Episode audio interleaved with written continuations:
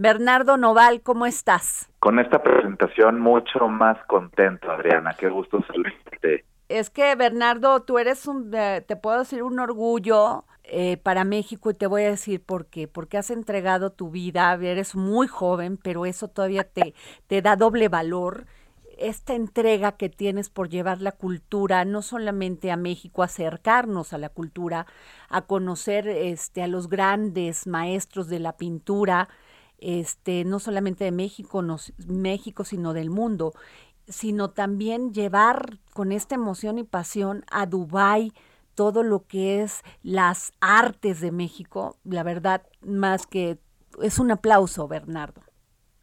Adriana, muchísimas gracias. Me siento muy halagado de escuchar esto y sobre todo esto no sería posible sin el apoyo de gente pues tan talentosa y con un ejemplo para México como tú, Adriana. Así que muchísimas gracias y pues muy feliz de compartirte que pues estamos ya con el pabellón de México inaugurado en Dubai y con pues con mucha emoción de presentarles la agenda de lo que va a suceder en la Semana de México a partir del 7 de noviembre.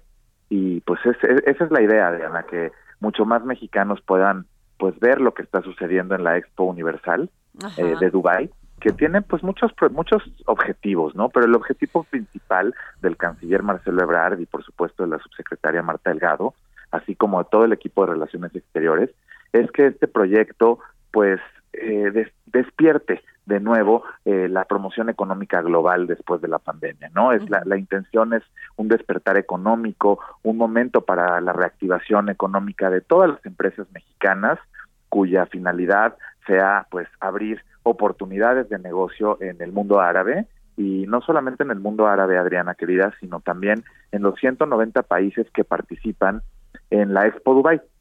Y te debo decir algo que es un dato, pues a lo mejor que, que pocos mexicanos saben, pero México solamente tiene 80 embajadas en el mundo.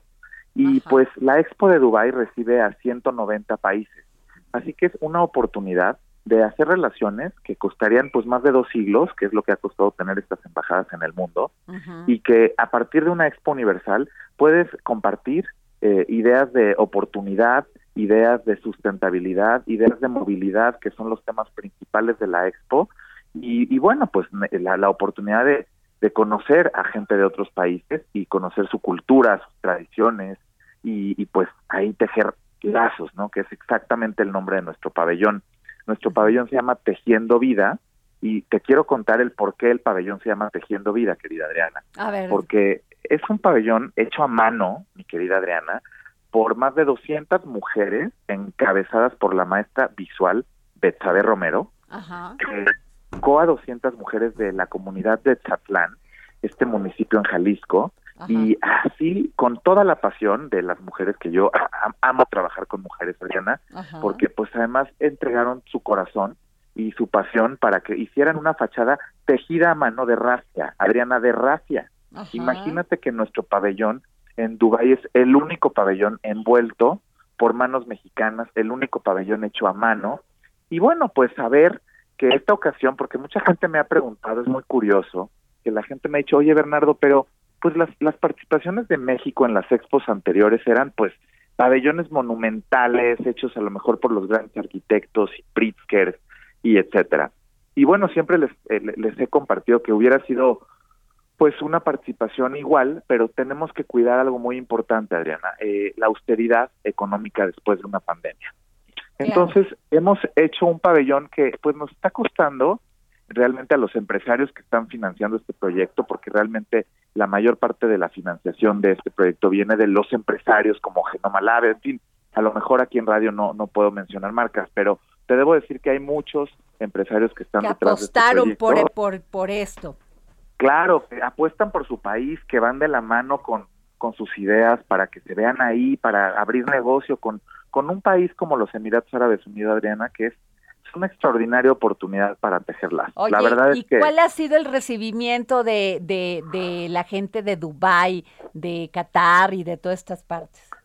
bueno, no, no, no sé si te pasa igual cuando, cuando conoces extranjeros, Ajá. pero México tiene un imán muy especial y toda la gente, por el simple hecho de conocer México, llega con una curiosidad y un, una forma de poder eh, pues no te imaginas, son colas, Adriana, colas y colas de gente. Han entrado 35 mil personas con el día de hoy wow, al pabellón de México en Dubái y solamente llevamos 19 días de haber abierto una expo de seis meses. México tiene un imán especial, México es color, México es uno de los cinco países pilares de cultura en el mundo y la verdad es que eso hace al país tan especial y tan, no, no te imaginas. O sea, Qué orgullo, Bernardo, te debes de sentir muy orgulloso. Me muy orgulloso, Adriana.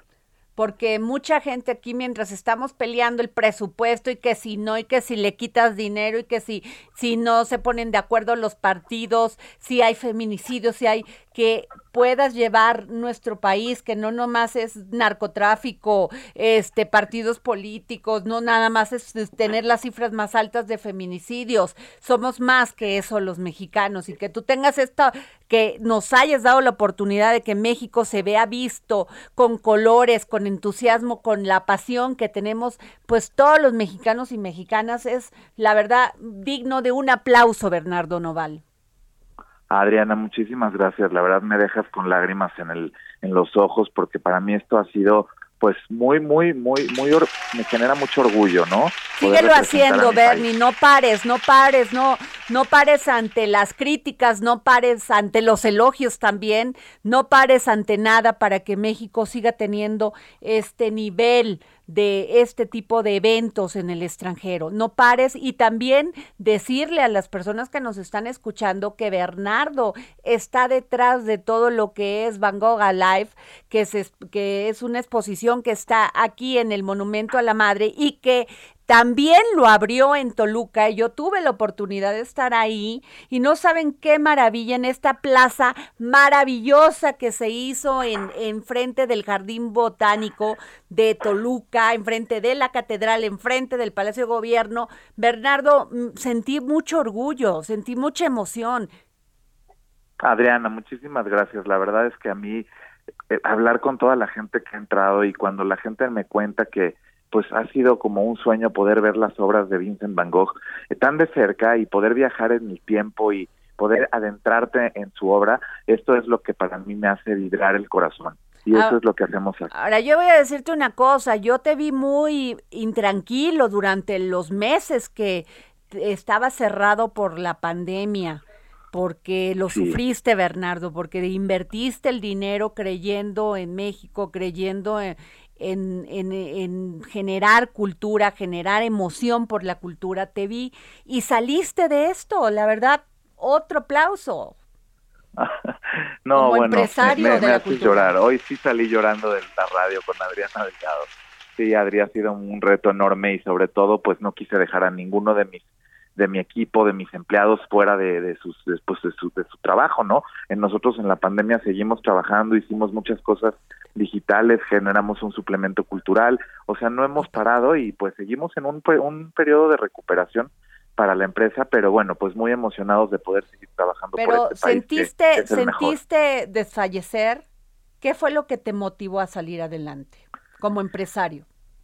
Mira, siempre he escuchado que cuando, por ejemplo, un bailarín se cae, pues para ser el mejor se tiene que volver a levantar y hacer la mejor acrobacia o hacer la, la mejor este, posición o, lo mismo le pasa pues a cada persona que, por ejemplo, yo vengo de una casa con una madre soltera y cada vez que se caía o que nos hacía falta dinero en casa, porque pues faltaba mucho, ¿no? Yo tuve que pues que verla llorar y eso me, me hacía, me generaba pues el volver a empezar y salir adelante.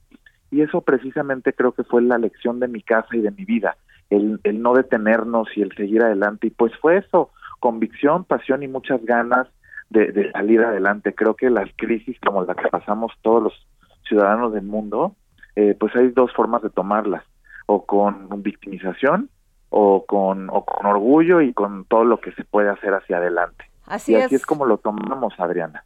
Pues Bernardo, muchas felicitaciones, gracias por tomarnos la llamada para el dedo en la llaga y enhorabuena que todos sigan tus, que sigan tus éxitos. Gracias, Adriana. Gracias, Bernardo.